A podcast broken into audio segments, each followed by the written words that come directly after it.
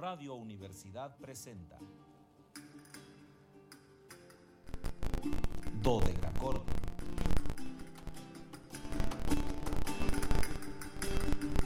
Un programa para encontrarse y reencontrarse con los autores y composiciones de la antigüedad, el medioevo, el renacimiento y el barroco.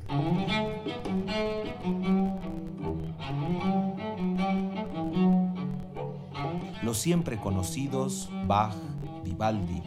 Händel y los desconocidos como Matthias Beckmann, Pascual Cáfaro, Louis Bouteillard. Acompáñenos en este periplo auditivo y sensorial.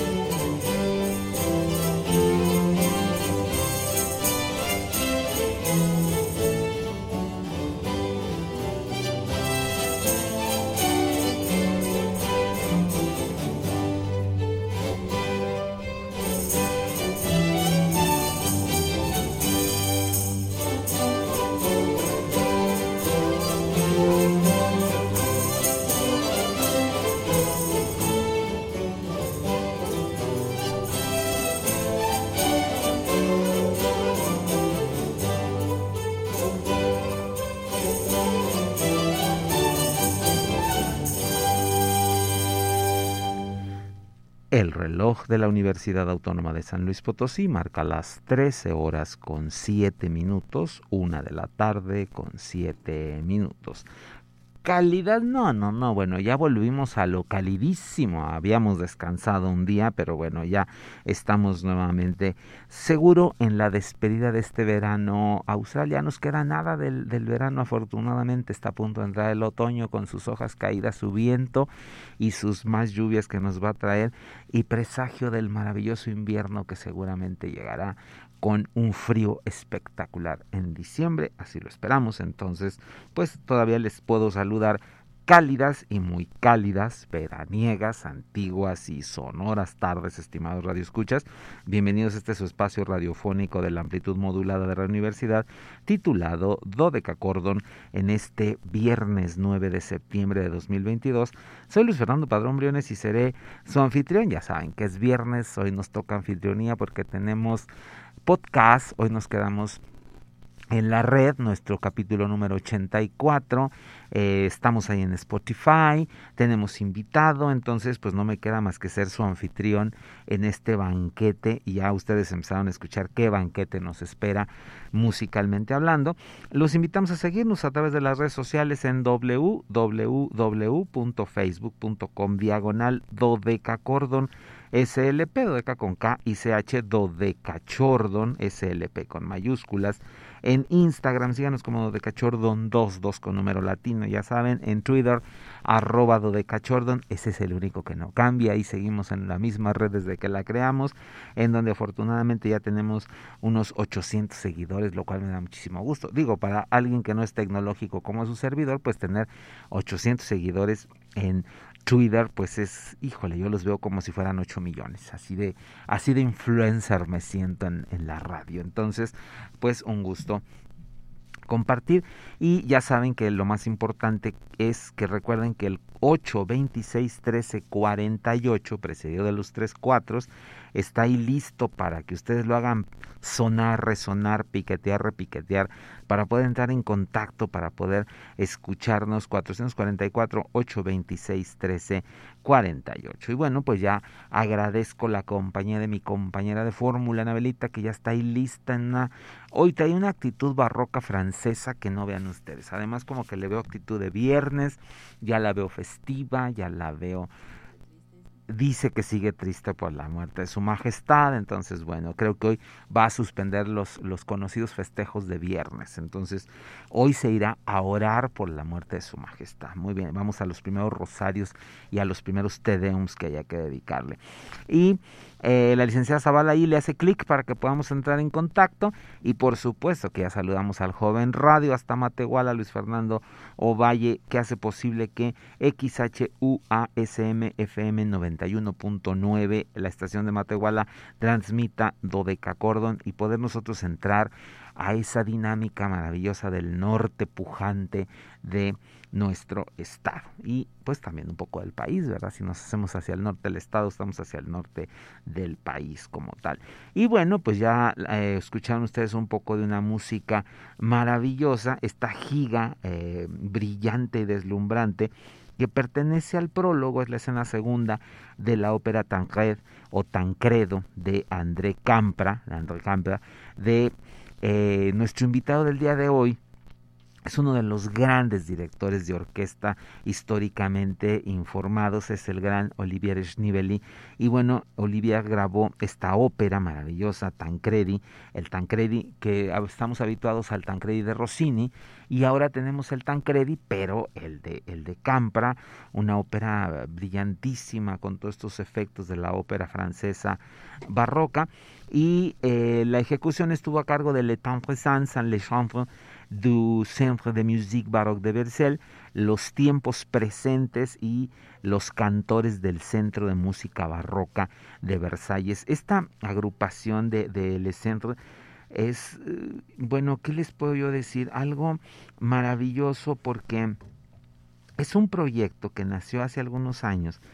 y del cual ya les había yo comentado algunos detalles aquí, quizá no tantos, porque luego tenemos tantas cosas que comentarles y compartirles que hay algunas que, que, no hago énfasis en ellos y, como luego son cosas que escuchamos eh, de manera habitual, pues nos vamos ahí, bueno, me voy yo divagando. En este caso si hablo eh, solo en una persona, porque el que habla soy yo, y de repente me, me se me olvida contarles detalles importantes de ciertas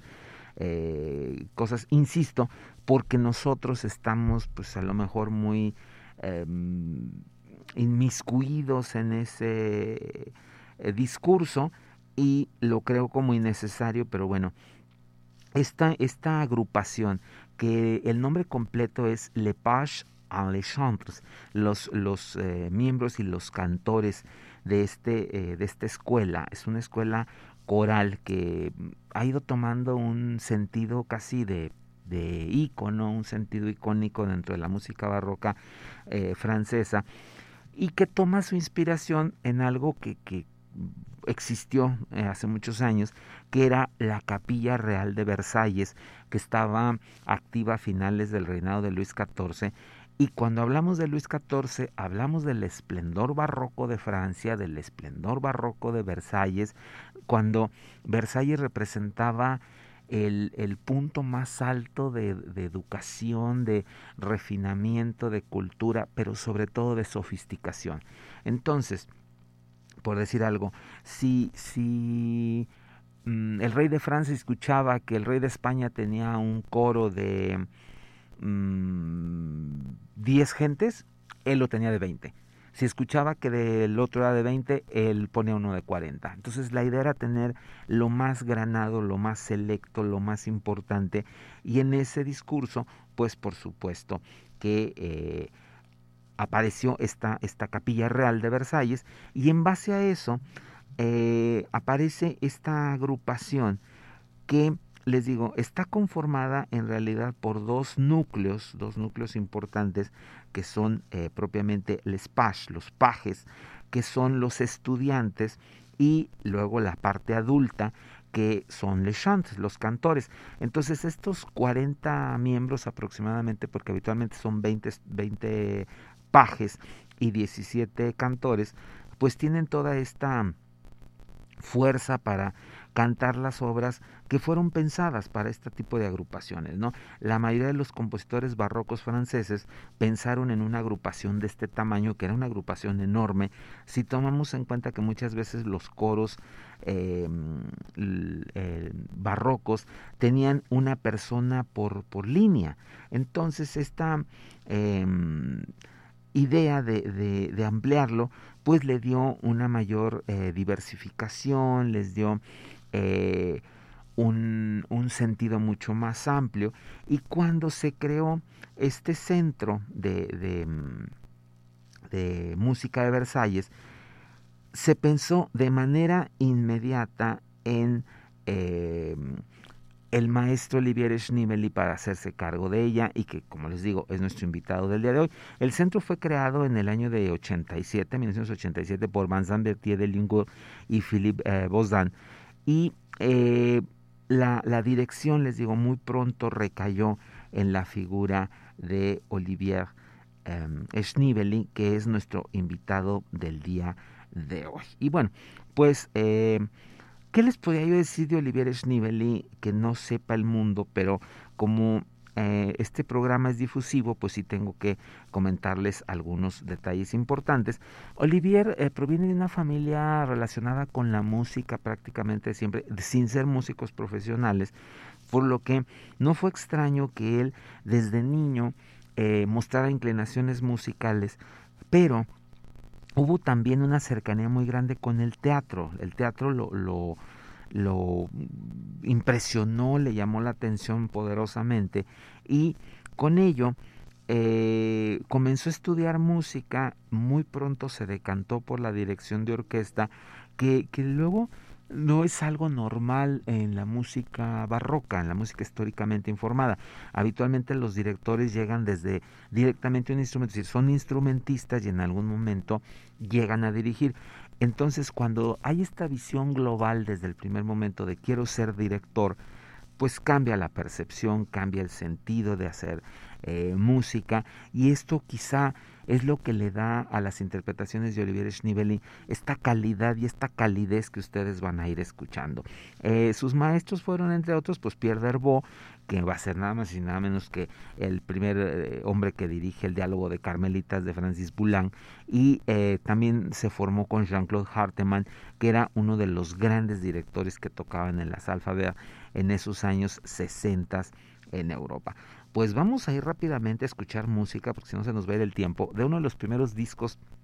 grabados por eh, esta agrupación Le Page Le Chants de la Chapelle y Le Mercury Galant. En el año 97 sacaron este disco que se llamaba De Beaux-Arts, que hace eco de la música de este gran compositor francés, que lo hemos tenido muchas veces aquí. Obras corales para Bossuet, o Corel por Buzué y vamos a escuchar el Stabat Mater corriendo porque luego tenemos que ir al corte institucional y regresamos de manera rápida para seguir platicando sobre nuestro invitado del día de hoy, Olivia Schnivel.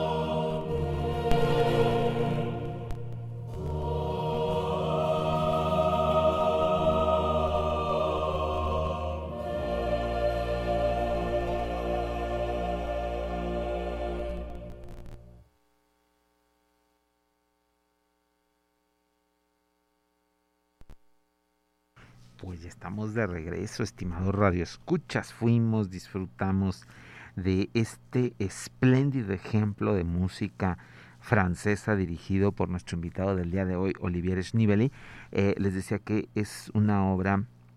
de Pierre de Brossard en una em, grabación espléndida que se hizo en el año 97 de una importante selección de su música eh, coral, eh, obras corales para Bossuet, se, se, tituló el, disco, y escuchamos en específico este Stabat Mater, que bueno, además es una pieza eh, un poco dolorosa que también nos, nos sigue ligando al suceso histórico del día de ayer, que fue el fallecimiento de Su Majestad la reina Isabel II de Inglaterra. Bueno, pues seguimos dedicando estos programas. Insistiré por el peso histórico que tiene Isabel para el siglo XX y sin lugar a dudas el XXI, ¿no? Es una mujer que atravesó dos siglos y que de alguna manera los marcó de manera eh, decisiva. Entonces, bueno, pues vaya también este Stabat Mater un poco en su conmemoración. Les decía que, bueno, Olivier Schneebeli comenzó muy pronto a estudiar música, se decantó por la dirección orquestal, donde encontró la guía de maestros pues maravillosos como Pierre Derbeau, como Jean-Claude Hardeman,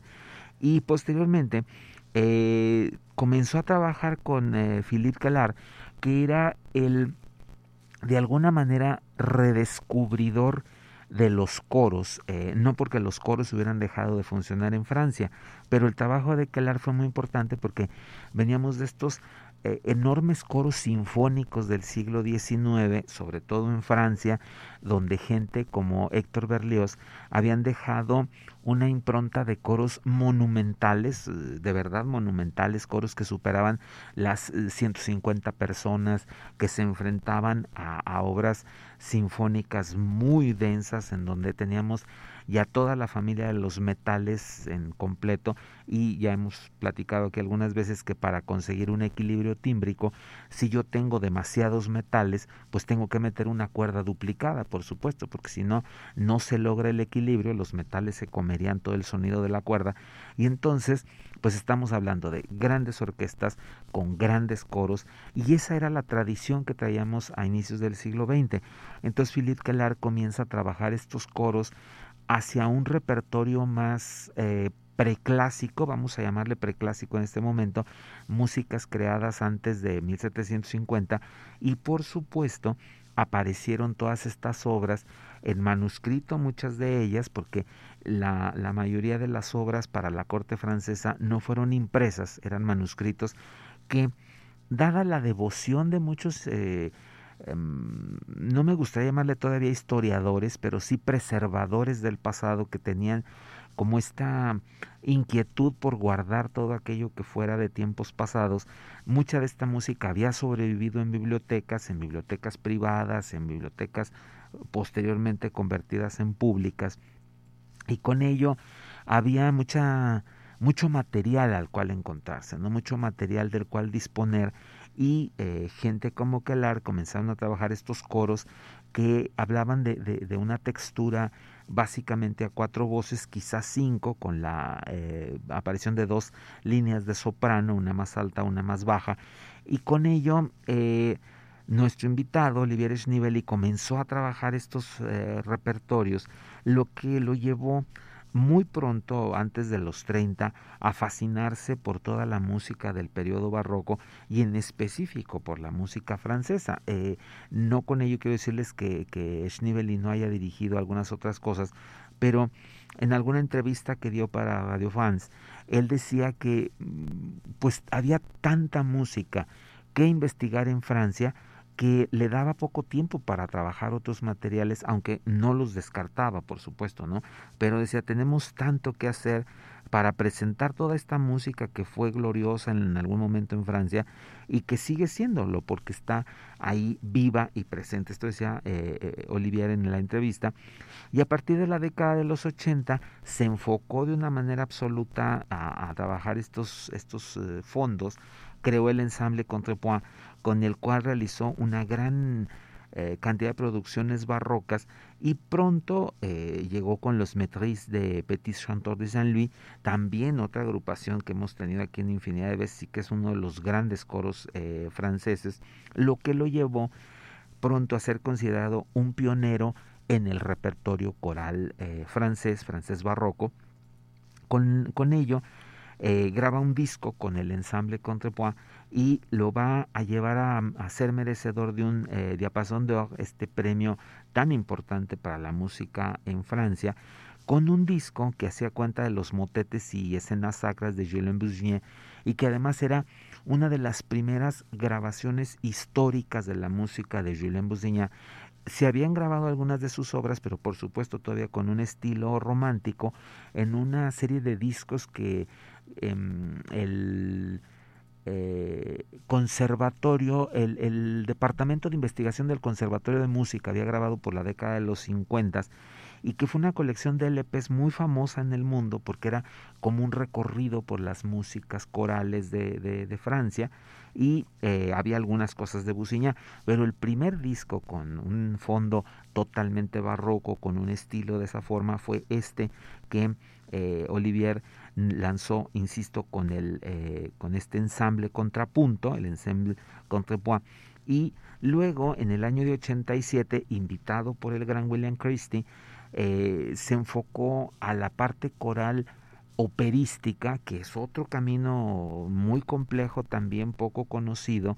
porque eh, William Christie va a grabar la ópera Atis de, de Jean-Baptiste Lully, que era una ópera que no se había grabado, esta sí era una ópera desconocida totalmente, y bueno, pues esto va a hacer que eh, ese mismo año de 87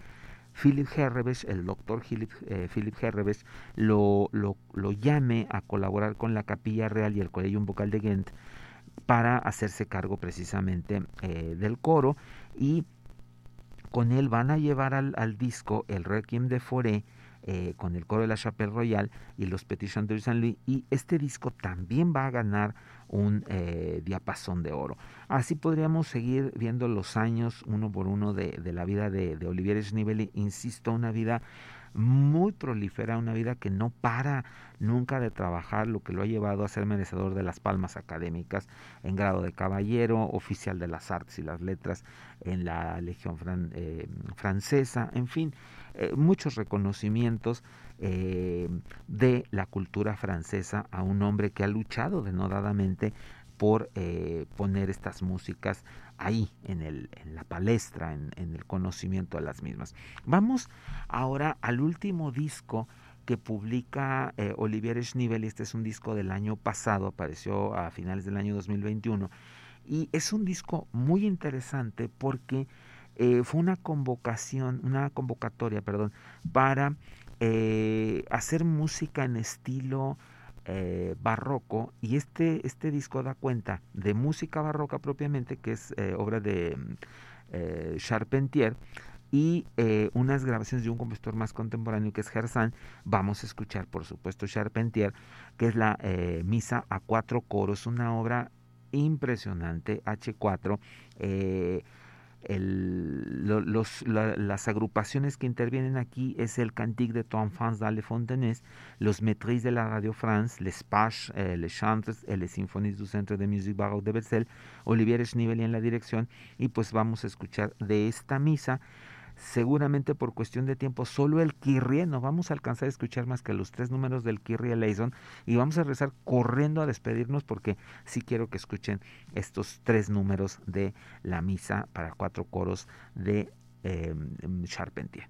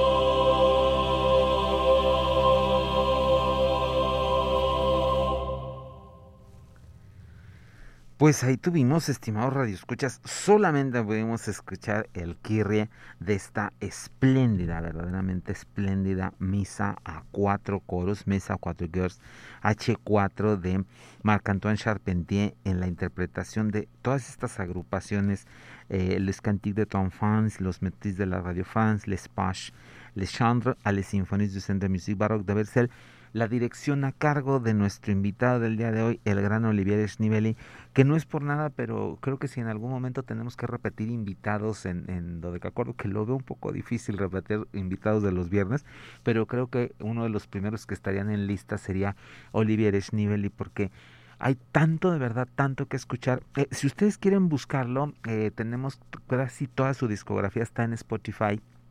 que ya saben que si le decimos porque si nos hace caso y si nos quedamos ahí, entonces solamente tienen ustedes que escribir Olivier, como suena, O-L-I-V-I-E-R, Olivier, y el apellido S-C-H-N-E-E-B-E-L-I, Schnebeli escríbanlo así y se van a encontrar con toda la discografía de este hombre maravilloso y ya saben lo que siempre les digo, si pueden hacerse de los discos mucho mejor porque ayudamos al artista, pero si no, ahí está en Spotify y bueno, pues no me resta más que decirles yo soy Luciano Parón Briones, les agradezco el favor de su atención y los espero el lunes en una emisión más de Dodeca Acorde donde nos encontramos con una queridísima y siempre admirada amiga, la gran Tatiana Troyanos, que estaría cumpliendo 84 años.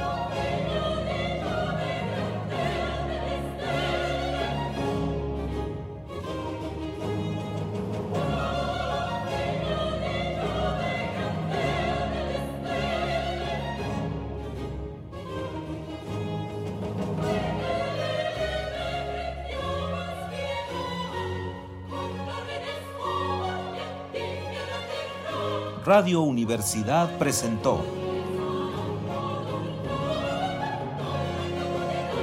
Dodecacordo.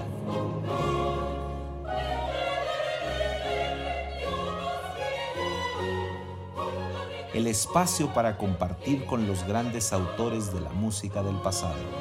Nos encontramos en la siguiente emisión.